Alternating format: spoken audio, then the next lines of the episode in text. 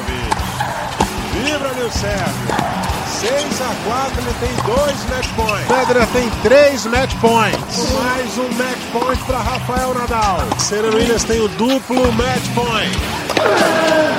Muito bem, amigos do Globoesporte.com, vamos chegando para mais um match point, dessa vez para a gente falar sobre o Rio Open, o maior torneio de tênis da América do Sul que está começando nesta segunda-feira, dia 17 de fevereiro. E antes de começar de falar de tênis aqui, vou deixar um beijo e um carinho especial para minha esposa Elane Rezende, que hoje completa mais um ano de vida. Não vou dizer a idade para não me comprometer em casa. E eu estou aqui ao lado de Thiago Quintela e Narc Rodrigues para a gente começar a falar desse torneio que todos os anos movimenta e muito a cidade do Rio de Janeiro. Forte abraço, Quintela, forte abraço, Narc, sejam bem-vindos.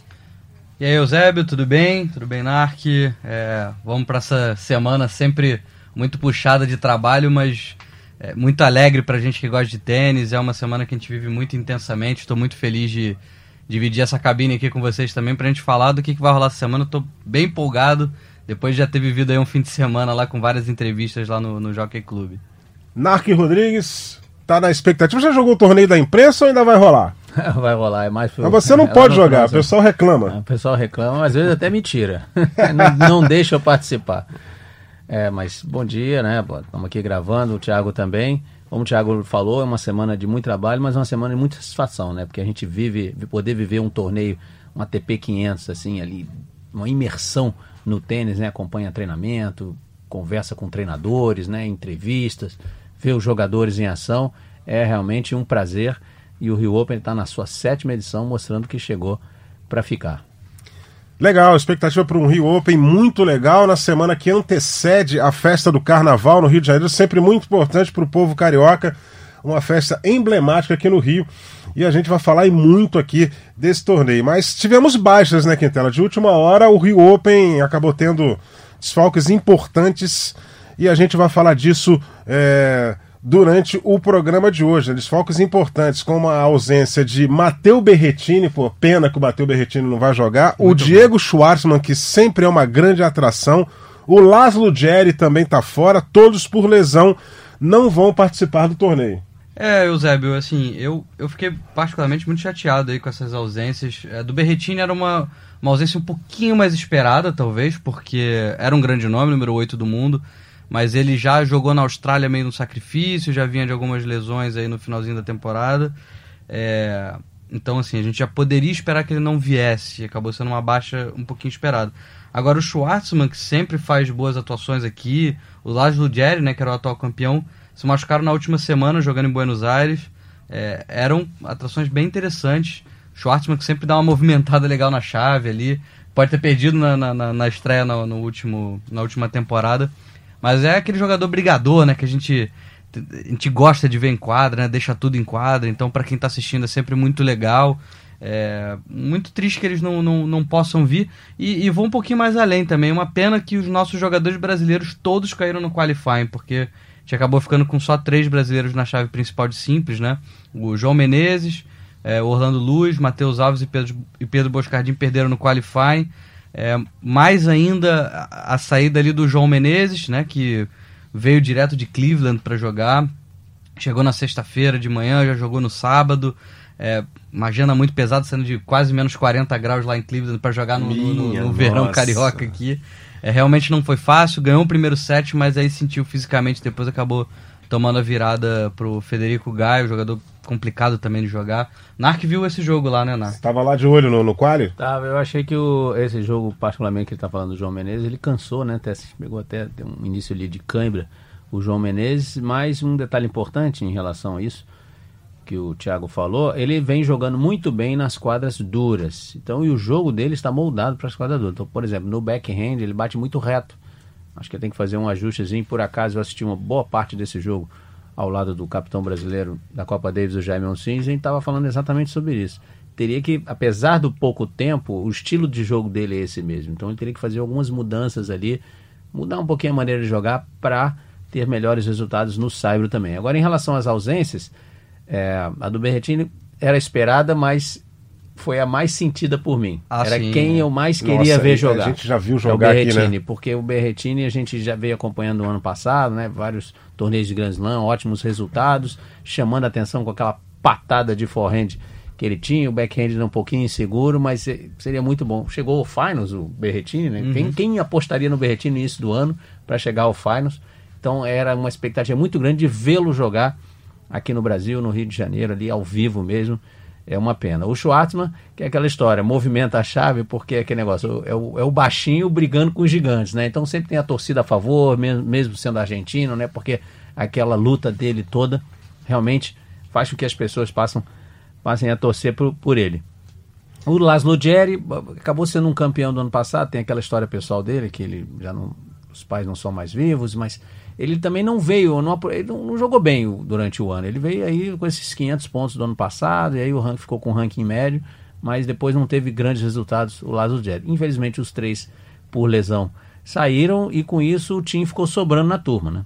Os time cabeça 4, é, perdão, cabeça 1, 4 do mundo, o cabeça 2 é o número 23 do mundo, né? Que é o Dusan Lajovic. É, a gente vai acabar falando mais à frente aí aqui do, do podcast, mas agora o Deu, deu é uma, barbada, né? É, deu, um- deu uma, uma, uma caída de nível aí com a saída de tantos jogadores interessantes e como o Narco falou, acho que o Berretini é o que a gente mais sente porque a gente nunca viu ele de perto aqui jogar aqui no Rio, né?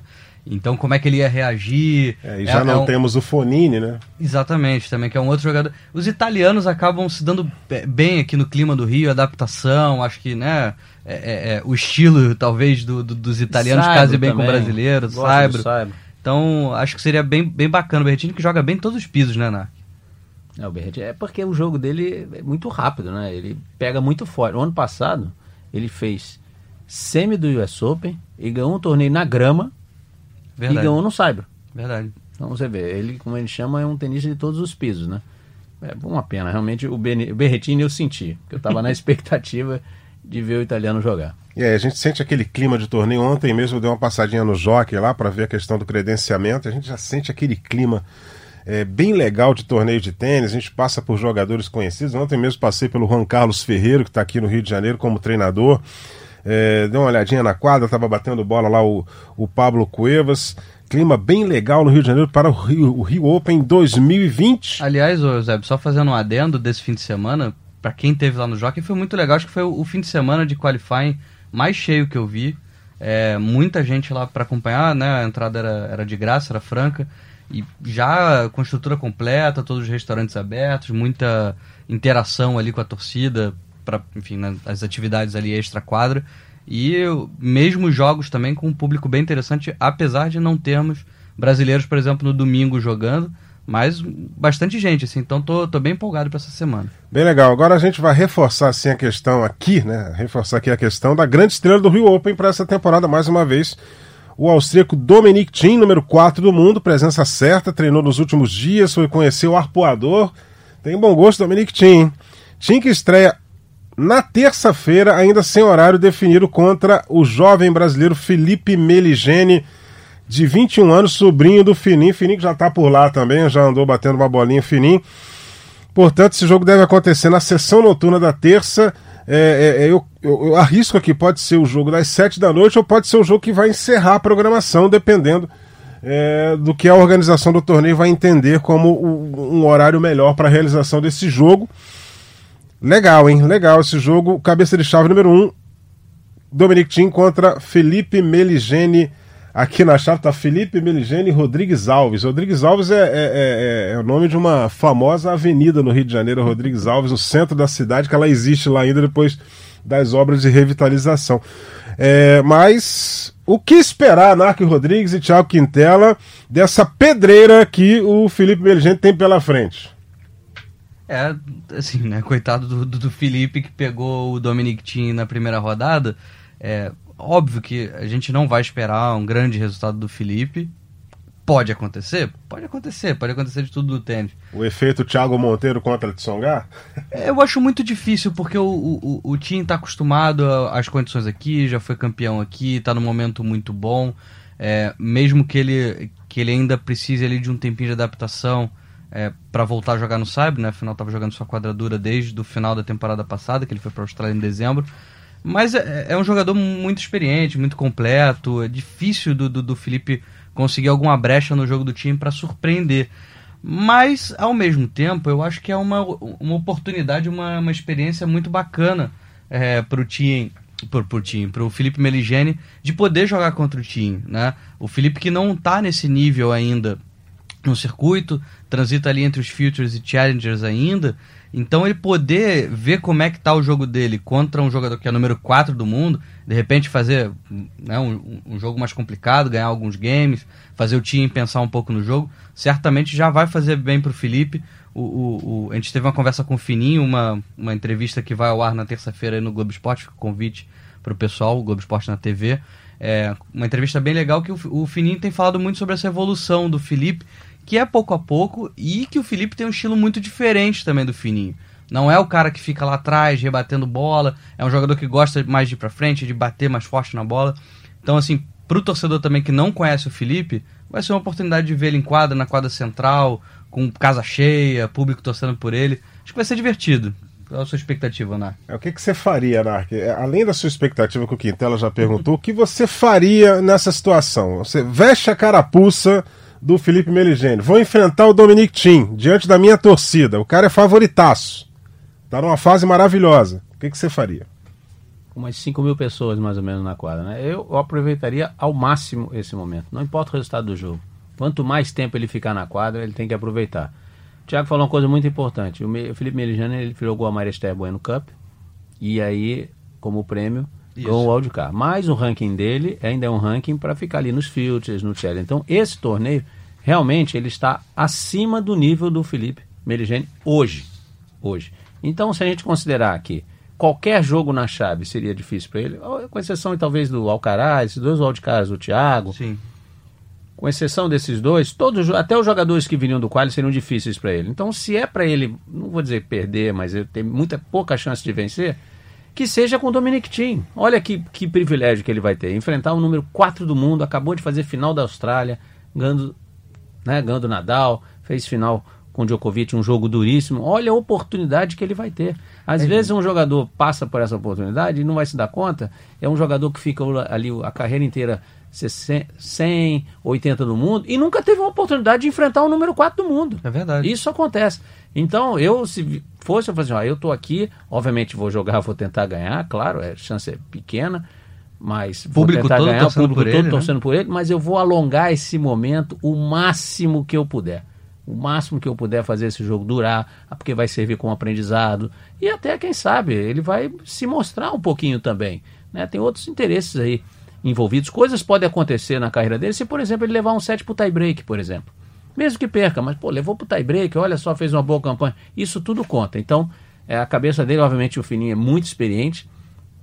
Essa entrevista aí do Fininho, né, dizendo que o, o estilo dele é bem diferente, afinal de contas são 20 anos de diferença, né? O tênis também mudou, mudou em 20 muito, anos, né? É outra então, geração hoje, hoje se joga de uma maneira completamente diferente da de 20 anos atrás. Então, se ele, se ele jogasse como o mesmo estilo do Fininho, não teria chance nenhuma hoje de jogar tênis né, mais lá atrás. Hoje não, não cabe isso, teria que ser só um fenômeno. Mas eu prolongaria o máximo um momento aí e desfrutaria o que pudesse aí dessa oportunidade. É, já pensou um 7-6, 6-3 ali? E pro, a galera empurrando. Se fizer um jogo legal... Cara, pode, aquela, aquela, pode jogar a confiança do Felipe lá em cima, assim, é... Exatamente, isso pode, pro, daqui para frente, é servir isso. muita coisa e abrir muita porta.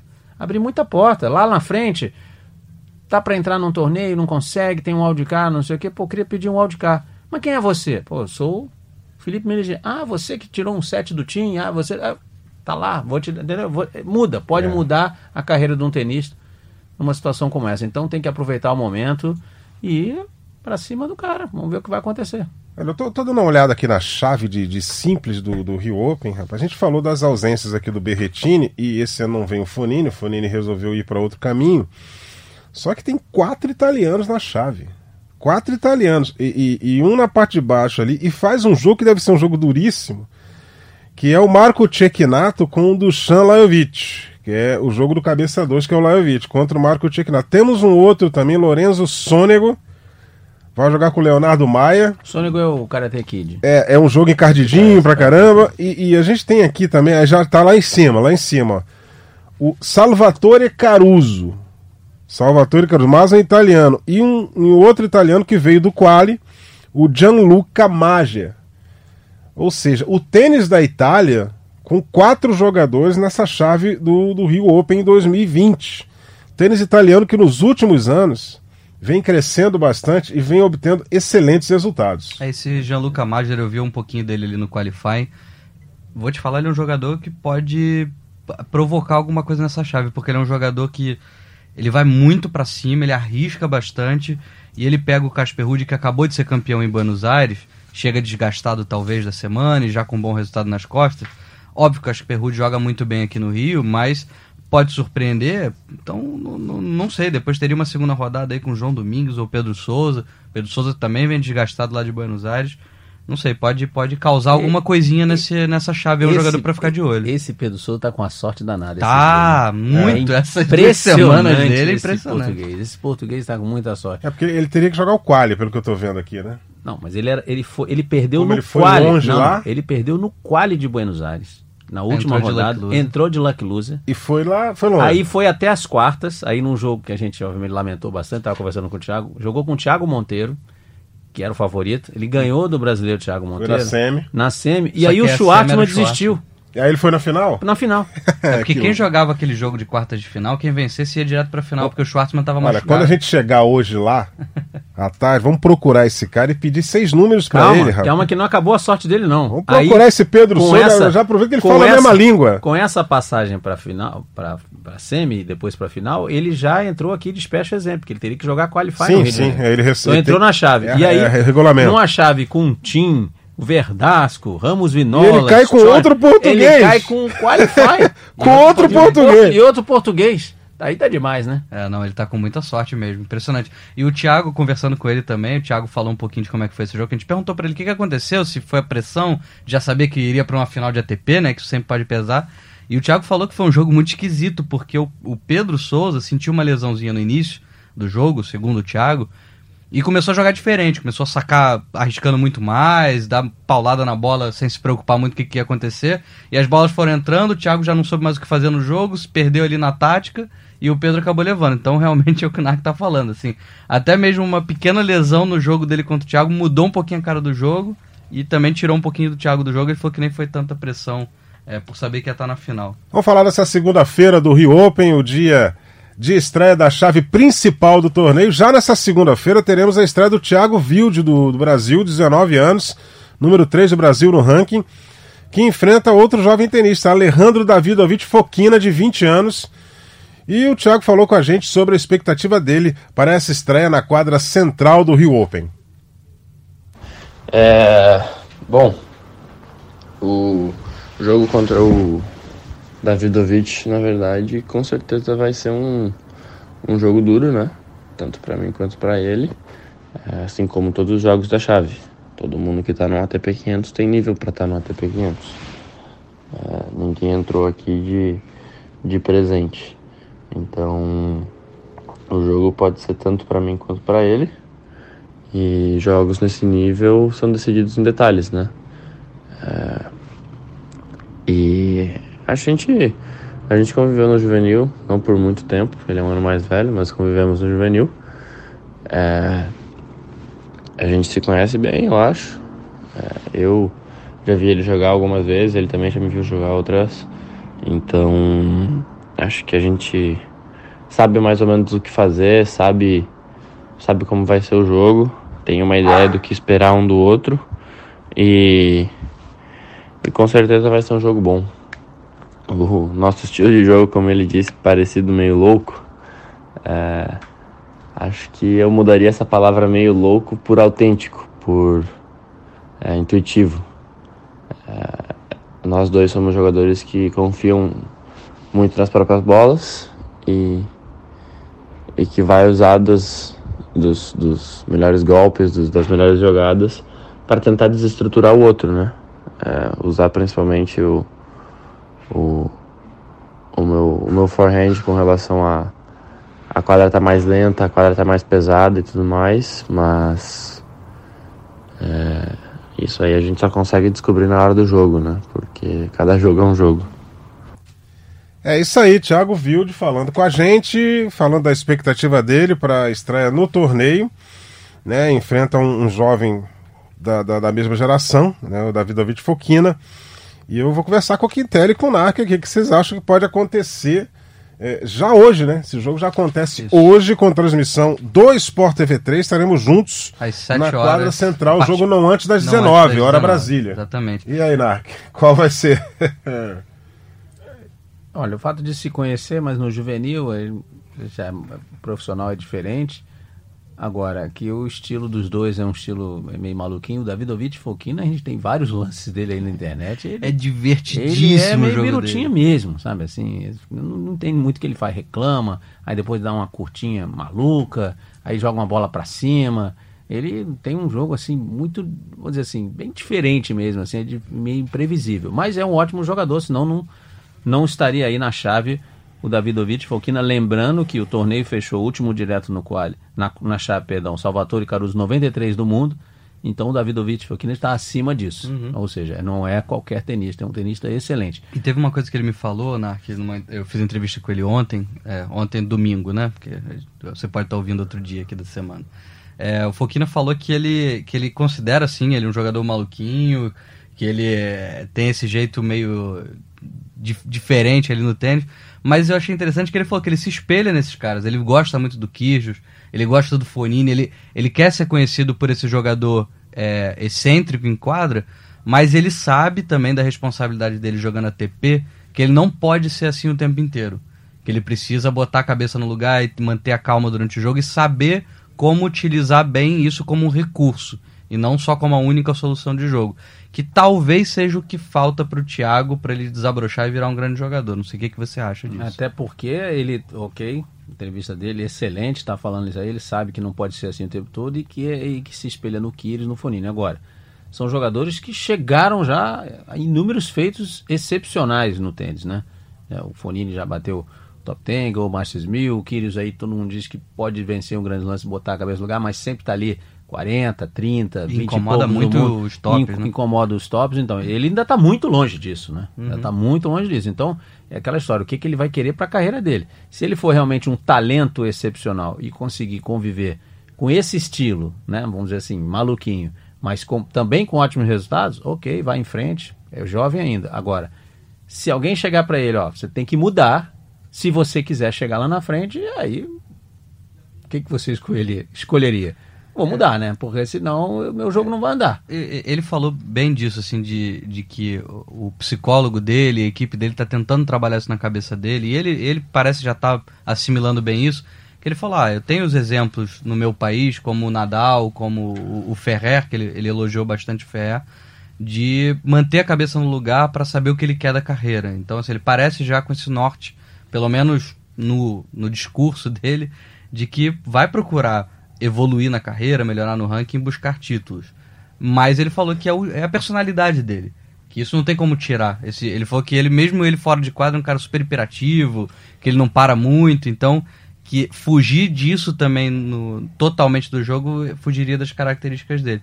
Eu acho que o jogo pode ser muito interessante, esse jogo contra o Thiago Wilde, porque são dois jogadores da nova geração, o Thiago Wilde jogando pela primeira vez também na quadra principal ali do, do, do Rio Open, torcida a favor, é, pode ser que esteja bem quente hoje, e aí o Thiago que treina no Rio de Janeiro sempre, ali na Tênis Root, pode tirar algum fator positivo disso, já está acostumado com as condições, que são mais lentas também.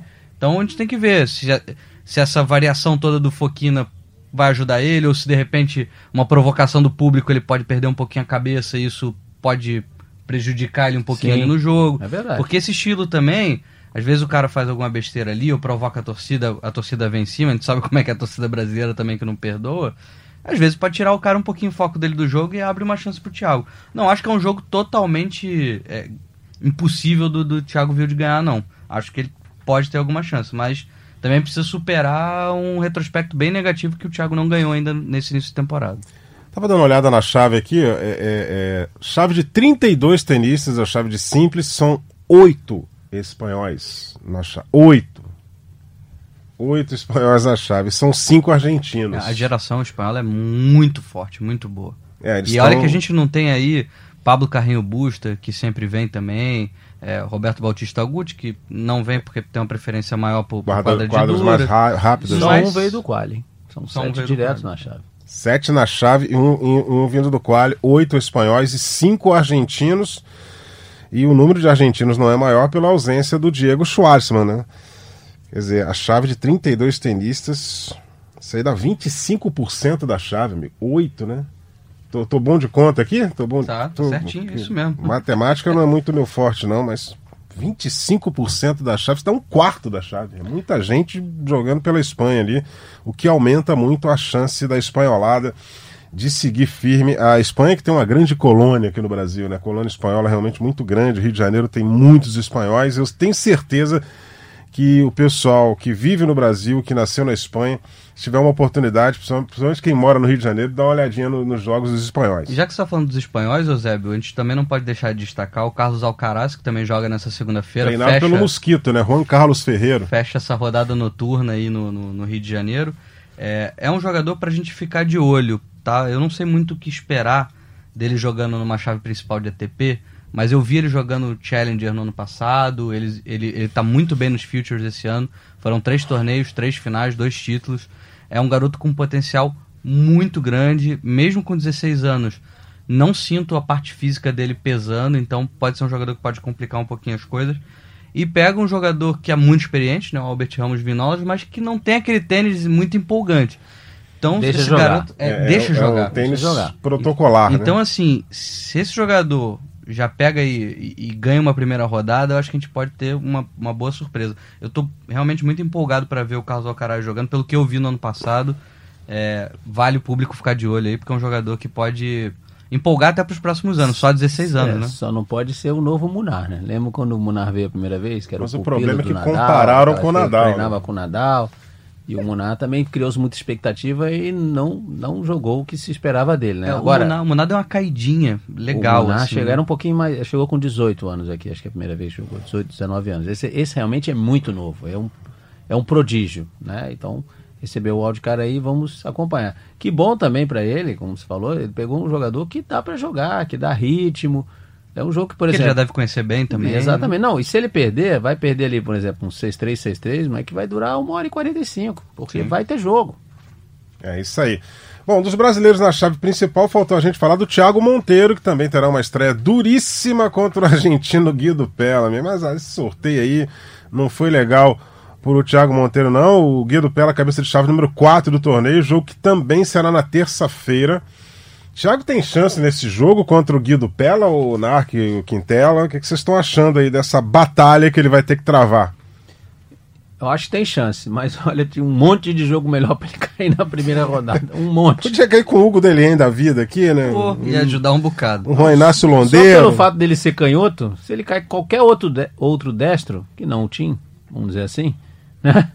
Ele teria uma chance maior do que com o Pela, que gosta desse. E é canhoto como ele. Então, até a vantagem de ser canhoto ali acabou neutralizando um pouquinho. Agora, é um jogo duríssimo, pode cair para qualquer lado. O Pela é muito experiente, é um jogador que ao longo dos anos vem melhorando, inclusive em outros pisos, o Guido Pela. Gosta de jogar no Rio, já foi vice-campeão numa edição.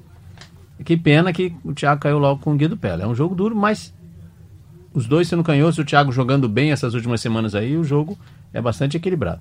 É, e a, a chave realmente não sorriu pro, pro Thiago Monteiro, que vem de boas semanas, né? Como a gente falou, fez quartas de final em Buenos Aires, poderia ter ido pra final, uma pena que ele não foi. É, foi bem também no, no, no Challenger de Punta del Este, foi campeão, é, tá com confiança, jogando bem, sacando bem. Aí pega pô, o Pela, que é um jogador chato de jogar aqui no Rio, e canhoto, como o Narc lembrou. E aí, cê, vamos supor, ele avança, chance boa de pegar o Pablo Cuevas que também faz um joguinho chato pra caramba pra, pra ganhar do Cuevas aqui no que Rio foi de a Janeiro. final, a final quando o Guido Pella foi vice, perdeu Sim, pro Cuevas. Foi em 2016, exatamente. Que é outro jogador muito chatão, é, que joga bem aqui no Rio, tem ótimos resultados aqui na América do Sul. Então, assim, a chave realmente não foi boa pro Thiago. Acho sim, Eusébio, que tem chance do Thiago ganhar sim essa primeira rodada, é, contando com o apoio do público brasileiro. E também porque o Thiago contou que ele treina muito com o Guido Pella. Então é um jogador que ele conhece bem. Tanto o Pella conhece ele, quanto ele conhece o Pella. Eles treinam juntos é, na Argentina, em Buenos Aires. Então, assim, você já anula um pouco também o, o, o fator surpresa do jogo. Acho que vai ser um jogo equilibrado que pode pender para qualquer lado. Bom, é, é, alguém nessa chave de simples aí vocês acham que pode surpreender, né? Fazer um bom resultado como fez o Laszlo Jerry no ano Quantos passado? nomes a gente né? pode dar? Eu já tenho um. Você tem alguém Vamos usar que pode surpreender. que pode embaçar a vida do Depende. Tim, de não, repente? Embaçado não. O Tim é favoritaço para ganhar o torneio. Estou considerando que você está perguntando quem que pode chegar lá na frente, ali, pegar uma semi, uma final ali. Christian Garim. É, a gente nem falou dele aqui, ele vai jogar com um Andrei Martin E da ele está na parte de baixo da chave, não a parte do Tim. Eu vou dar um outro nome que também tá na parte de baixo, hein?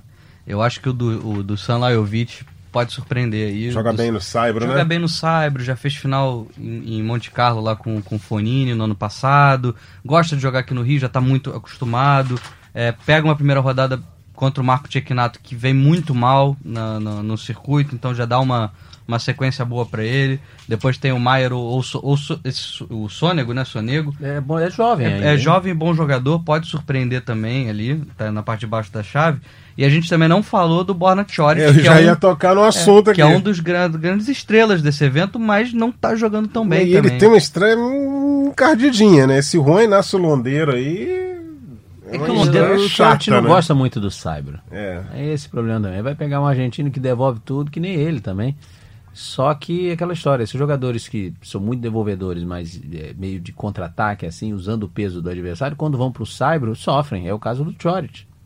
Ele vai fazer jogo duro na quadra dura com um monte de gente lá do top. Ganhou do Federer, é, do Federer na, na, na- na grama. Exatamente. Mas ali no Saibro você tem que gerar potência, você tem que criar. Não precisa só responder, responder depois que o adversário tomou a iniciativa. Então o Chort sofre um pouquinho. Agora, é experiente, está habituado a grandes torneios, é um dos cabeças de chave, é favorito para esse jogo, então a gente não pode descartar totalmente. Mas eu acho difícil o Chort, nas condições do Rio de Janeiro ali, chegar lá na frente. Eu apostaria mais no Garim, que é chileno. Ano passado teve uma ótima campanha, ganhou dois torneios no Saibro. Saibro, inclusive, pesado, porque a gente fala aqui sempre do Rio Open, do calor, mas é uma época que costuma chover no Rio de Janeiro. Então, você pegar uma chuva forte para o dia seguinte ou até no mesmo dia, a quadra pesado. mudou completamente as condições da quadra. Mudaram completamente. temos previsão de chuva Então, para hoje, então né? fica- a quadra fica muito mais pesada. É o jogo. Então aí fica para argentino e espanhol. É. E pra o- chileno. E a, a chave pro, pro Garim talvez seja uma das melhores aí, né? Tá muito, muito boa pro Garim. Óbvio que pode perder na primeira rodada, pode perder na primeira rodada. Mas ele tá com uma chave bem interessante, pegando o Andrei Martins na primeira rodada, depois Carvalho de Baiana ou Del Bonis, que também são jogadores. O Eusébio gosta do saque do Delbonis. Nossa senhora, Zé. Ah, você que tá ouvindo a gente, isso aí é uma trollagem descarada do Narco Rodrigues, né? Porque o, o amigo Del Bondes, ele saca tão bem quanto eu.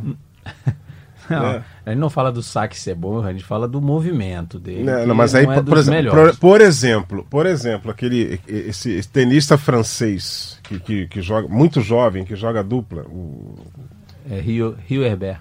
isso, Pierre Pierre Hughes Herbert. Ele não tem um movimento de saque muito bonito, mas o saque Não, dele é saca eficiente. muito bem, é muito saca eficiente. muito bem. Né, agora, o amigo Del Bonis É, não, ele é esquisitinho mesmo. É, é, é, não, é, na, na verdade, não é só o saque, né? O, o- a esquisitice vem, vem no conjunto da obra É, aí também. O, o né? Del Bonis, ele tem uma coisa que é engraçada, né? Porque o argentino a gente sempre pensa naquele cara aguerrido, que pô, briga por todas as bolas. Então você vai lembrar, óbvio, do Schwartzman, você vai lembrar do Del Potro, que é já um estilo completamente diferente, mas é aquele jogador que não desiste nunca. Canhas. A gente vai pegar uma porção aí de, de exemplo, né? O, o, o Coria, enfim, a gente vai pegar uma E porção o de exemplo. Federico Coria? Vamos- Federico Coria passou, Passou o o Coria, né? Enfrenta o Mutê, um jogo, jogo complicado pra ele, o Mutê É. que joga muito bem também. Mas o Del Bonis é o oposto dessa rapaziada aí. Porque ele é aquele jogador sem sal, sem sangue. Não, e, e- é, e- não é brigador. Os não é próprios muito- argentinos é sempre muito bem- muito. também. e não é muito bem dotado de QI, né? Ele não, não, não tem. O plano B não é muito bem executado ali. O A já não é lá essas coisas, né? Mas o B fica mais A difícil gente ainda. tá falando isso, aí vai lá Del Bonis, campeão do Rio Open 2020. Ah, mas aí. Tá gravado, é, mas aí faz parte, né? Pediu pra eu apostar num. É pra dizer um. Eu, pra mim, quem pode surpreender, surpreender é o Christian Garim, até porque ele é cabeça 3, né? É, rapaz, tá ali no meio, na, na- na- no meio da chave. Eu ali, vou né? acompanhar, o, o- apesar de eu achar que o Lajovic pode fazer uma boa campanha, eu vou acompanhar o Narc nessa aposta aí do Garim como É, pra- possível pra- finalista. Pra gente informar, o nosso genial Federico Del Bones, ele tem estreia contra o Roberto Carvalho Baena. Mas Esse jogo, por exemplo, é duro pra ele. É. Esse jogo é duro. Espanhol, né? Espanhol Esse é jogo é sempre duríssimo. difícil. Agora, a gente está falando do- quem vai surpreender, agora a gente falar dos nomes, assim, aqueles que realmente né, o público gosta de assistir. Pô, tem um jogador que eu adoro ver jogar, ok, já está mais no final da carreira, mas é o Verdasco. O Verdasco sempre é uma atração. Jogaço na aquela abertura, hein? patada É. né, de forehand que ele tem, ele é canhoto. E vai fazer um jogo com o Andurra, que fez aquele, um dos, talvez um dos melhores jogos da, da história das edições do Rio Open, foi aquele do Andurra É, Eu fui falar desse jogo pra minha contra mulher o lá, Rafael Nadal. Eu fui falar desse jogo pra minha mulher, começou a suspirar. Ela, ah, dois bonitões espanhóis. Falei, isso aí fica por tua conta, né? Verdasco e, e- e- e Pablo Andurra. Aí teve um ano que ela foi assistir a final, né? Que o Verdasco estava na final, ela foi lá e é, deu uma força pro Verdasco, o Verdasco passou, ela gritou, o Verdasco acenou e tudo, né? Aí eu tô fazendo o jogo lá de cima e quando o Verdasco começou, é, já, já que já não ia mais, o segundo set já tinha ido, eu mandei uma foto de uma vaquinha deitada pra ele e coloquei assim: a vaca deitou. eu não vou dizer a resposta porque aqui a gente faz um trabalho sério e esse tipo de resposta aqui não dá pra gente divulgar. Mas de Vamos- fato, verdade que Andorra é é um jogo que eu tô bem, bem esperançoso. Não, o pra- jogo vai pra- ser um jogaço. A regularidade de ambos, É né? praticamente o jogo de abertura. É o, jo É o jogo de abertura da, da quadra central, do Rio Open. quatro e meia da tarde, não antes das quatro e meia da tarde, transmissão do Sport TV 3. Falar de dupla aqui, vamos falar da dupla, porque a gente tem chance. A gente tem chance nas duplas, são quatro parcerias com brasileiros até agora. Marcelo Melo, que joga com o polonês Lucas Kubot. É, o Bruno Soares com o Matt Pavic. Marcelo Demoliner, que vem de título em Córdoba e vice em Buenos Aires. Olha o Demoliner aí com o Matthew Middlecup. É isso aí? O primeiro nome tá certo? É isso mesmo. Em Buenos Aires ele foi semi, eu acho. Buenos Aires ele foi até a final, perdeu a Foi final? Foi até a final. E o Orlando Luiz com o Rafael Matos, uma dupla 100% brasileira, vão jogar juntos como convidados do torneio. Já nessa segunda-feira enfrenta. Ai, meu Deus do céu. Boa Aí- estreia, né? Aí você é, é- é aquela, aquela coisa, é, você ou comemora ou chora, né? Você comemora que você recebeu um, um convite para jogar um torneaço. Aí você olha o sorteio da chave, tá lá. Vamos, enfrentar a dupla cabeça de chave número 1. Um, os sempre regulares e entrosados Juan Sebastian Cabal e Robert Farah. E aí, hein? Como é que faz? Já faço convite, Eusébio, porque esse jogo vai ter transmissão exclusiva aí do Globoesporte.com. Legal, quadra 1, um, né? Quadra 1, Aquela então, pessoal, pequenininha ali que a galera... Globoesporte.com barra tênis aí, o pessoal poder ficar ligado. É, o, o Narco tem razão aqui, eu, eu come- cometi o equívoco aqui em Buenos Aires. O Demoliner perdeu na semifinal pro Granoleiro e Zeballos, que acabaram campeões do torneio. Desculpa a minha Que minha é uma falha das aí. atrações também no Rio Open. Desculpa Uma a minha também, dupla. que acabei informando bela- errado aqui. Bela dupla, Ceballos e Granollers. É, e o, mas voltando ao Cabal e Fará, dupla número um do mundo, campeões de Wimbledon e do US Open. Não jogaram a Austrália porque o Fará estava suspenso por, por doping, mas conseguiu recorrer. É, toda uma questão da carne na Colômbia, uma, uma situação meio esquisita, mas ele foi liberado agora. Então ficou um mêsinho só fora, já volta a jogar. É uma pena, porque o, Orlandinho e o Rafael Matos têm jogado muito bem no circuito Challenger, vários títulos, chegando em várias finais, então parecem estar bem entrosados, jogando bem. Poderia ter uma, uma estreia menos complicada, eu, eu acho, aí no, no, no Rio. Por exemplo, pegar um Andurra e Carvalho Baena, que não são jogadores que estão acostumados a jogar ali no, no circuito de duplas, porque seria legal para eles pontuarem ali, né? O, o, o Narc, eu estava conversando com ele no fim de semana, essa questão do Orlandinho, principalmente, o Orlando, que ele é um, é um jogador que tem tentado priorizar as duplas, a, a- o simples, mas os resultados dele estão nas duplas. Ele tá quase ali chegando no top 100 já, tá cento e pouquinho, já encostando, muitos títulos. E aí fica aquela dúvida aí, vai para onde? Vai para duplas, fica em simples. Mas uma pena aí que eles pegam o Cabal e Fará, que obviamente são super favoritos. Apesar do que nessa quadra 1, a quadrinha é difícil de É. jogar, o público ali em cima, a iluminação é mais baixa. Então, assim, o Cabal e o Fará estão acostumados a né, grandes arenas, circuitos maiores. Então, não É, sei. Pode, Pode, pode, ser um jogo, pode ser um jogo enroscado. pode, pode, como diria de Denilson Show, pode moiar. Pode moiar pra eles. E, e o Marcelo e o Cubo até tem um jogo é, Chatíssimo. chati- é, chatíssimo. Cuevas e Verdasco. Porque são jogadores de simples, Sim, que velho. tem muita força, E né? Tem um problema É esse pro- jogo pra tomar umas três boladas. E tem um problema aí também, porque o, Verdasco e o Cuevas, principalmente, os dois aí, o Verdasco já fez final de duplas aqui, inclusive no Rio Open, Cuevas também. É, eles jogam, eles gostam de jogar duplas, apesar de serem jogadores simples, eles estão acostumados. E Cyber eles vão muito bem. Coisa que o Marcelo e o Kubat não se dão bem no Cyber. O Kubot principalmente. Que é jogador de, de dar patada na bola. Olha, pode ser um jogo bem. Olha, bem e o Bruno vai jogar com o Pavic, mas o Pavic estava até semana passada jogando na Europa, hein? Quase dura. É, eu tô dando uma olhada na Estão chave aqui. Pra esse torneio. E olhando eu a acho, chave. Eu acho que o Demoliner e o, e o Middlecop, que, que chegam de bons resultados, né, boas semanas, de repente para eles pode ser alguma coisa é. interessante é. aí, que já estão acostumados a jogar no Cyber. E dando uma olhada na chave aqui, é, é o, o, o Meligene Alves, né, o Felipe Meligene com o Thiago Monteiro, eles, eles pegam uma dupla belga aqui, que é o Sander Gilles, esse, sinceramente, eu, eu, eu confesso que não lembro de ter feito alguma coisa de jogo dele, e o Joran Vliegen, mas Também não é lembro é muito bem. Essa dupla, dupla ganhou do, do Brasil Copa em Uberlândia. Copa Davis, do né? Marcelo e do Exatamente. Bruno. Mas é uma dupla que gosta dos pisos mais rápidos. Né? Uhum. Aquele de Uberlândia, piso saiba coberto, estava muito rápido. Mas é uma ótima dupla, hein? E, Bem entrosado. E, e Narque, Bruno Soares e Matt Pavic, cabeça 4 a dupla. A chave foi boa. Lorenzo Sônego e Andres Molteni. Então, eu acho que esse jogo é.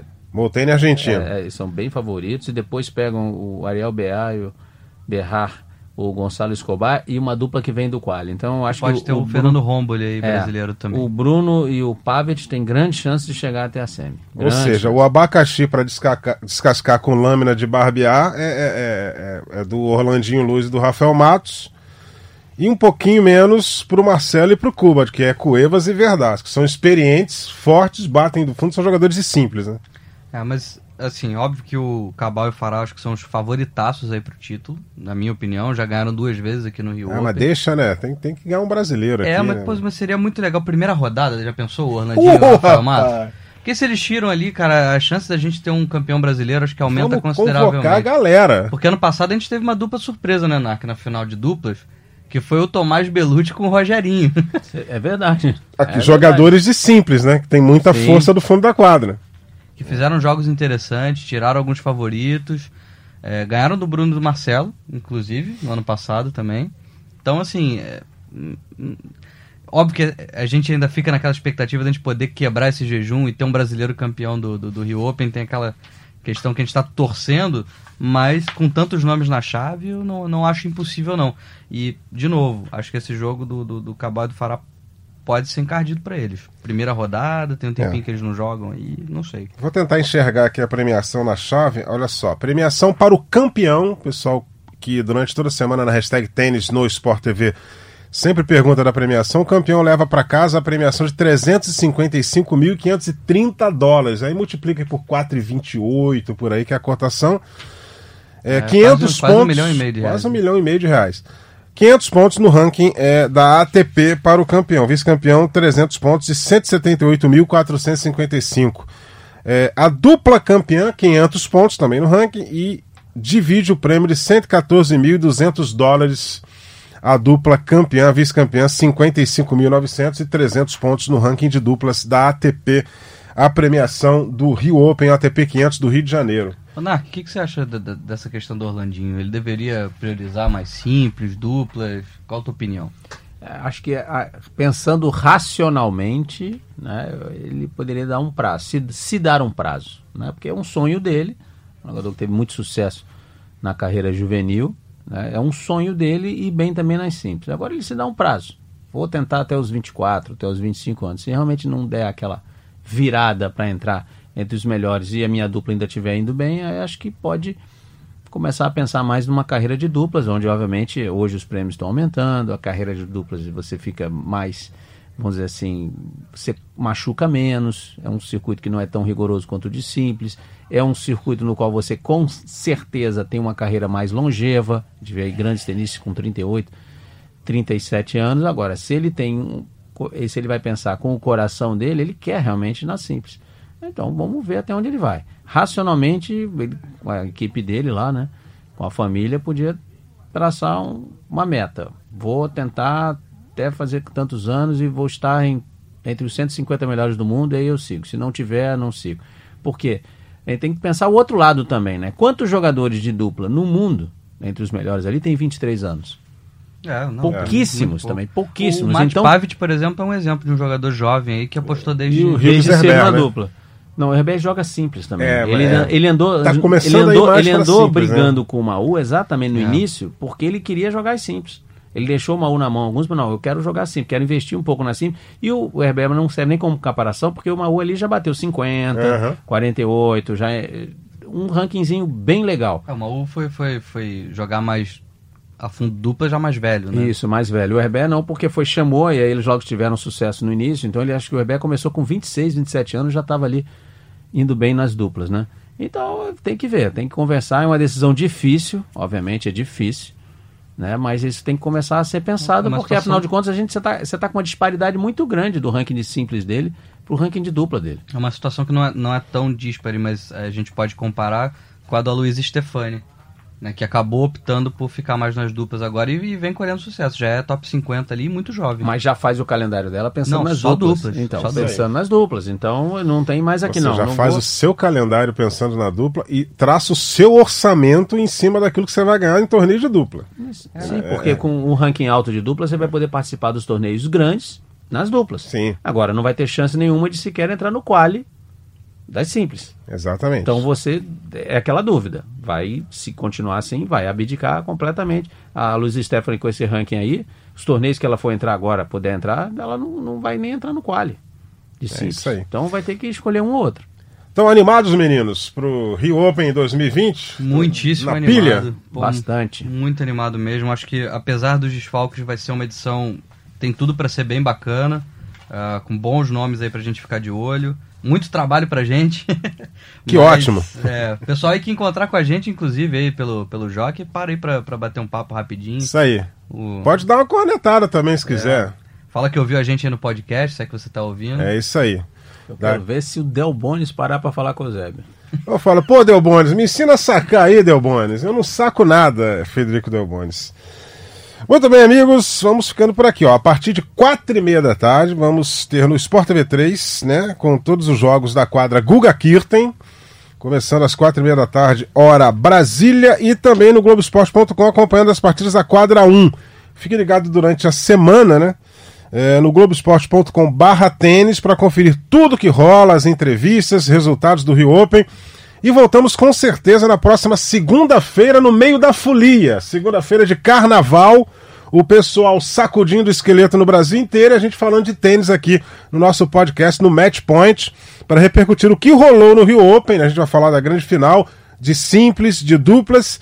Mas a gente está programando também alguns episódios ao longo da semana. Não vamos Fique prometer ligado, nada, não vamos né, prometer não, porque a gente tem uma questão logística e questão também de Agora tempo de tomaram uma trabalho. decisão inteligente. É, não vamos prometer nada, mas Exatamente. vamos prometer que tentaremos trazer alguma coisa diferente, alguma coisinha legal aí Nem que essa semana. sejam pouquíssimos minutos, mas Não sempre é, alguma coisa a- a diferente gente aí. vai- a uma ideia- pílulazinha, A né? ideia é trazer de repente uma entrevista, alguma coisa legal que a gente tenha visto por ali. Por exemplo, a gente tem o pessoal ficar ligado aí, possivelmente o encontro do Guga com o Juan Carlos Ferreiro. É, isso Então, é legal, hein? Vamos ficar ligados, de repente a gente consegue trazer alguma coisa diferente aqui pro podcast, o pessoal que gosta também de ouvir nesse formato, não só acompanhar em texto ou em vídeo, é um formato diferente e legal pro público. Esse podcast tem a edição de Bruno Mesquita e Maurício Mota, coordenação de Rafael Barros e a gerência de André Amaral. Então estamos combinados, um forte abraço a todos e até semana que vem, segundona de carnaval, com mais um Match Point. De saque e voleio para fechar o jogo em 2 sets a 0.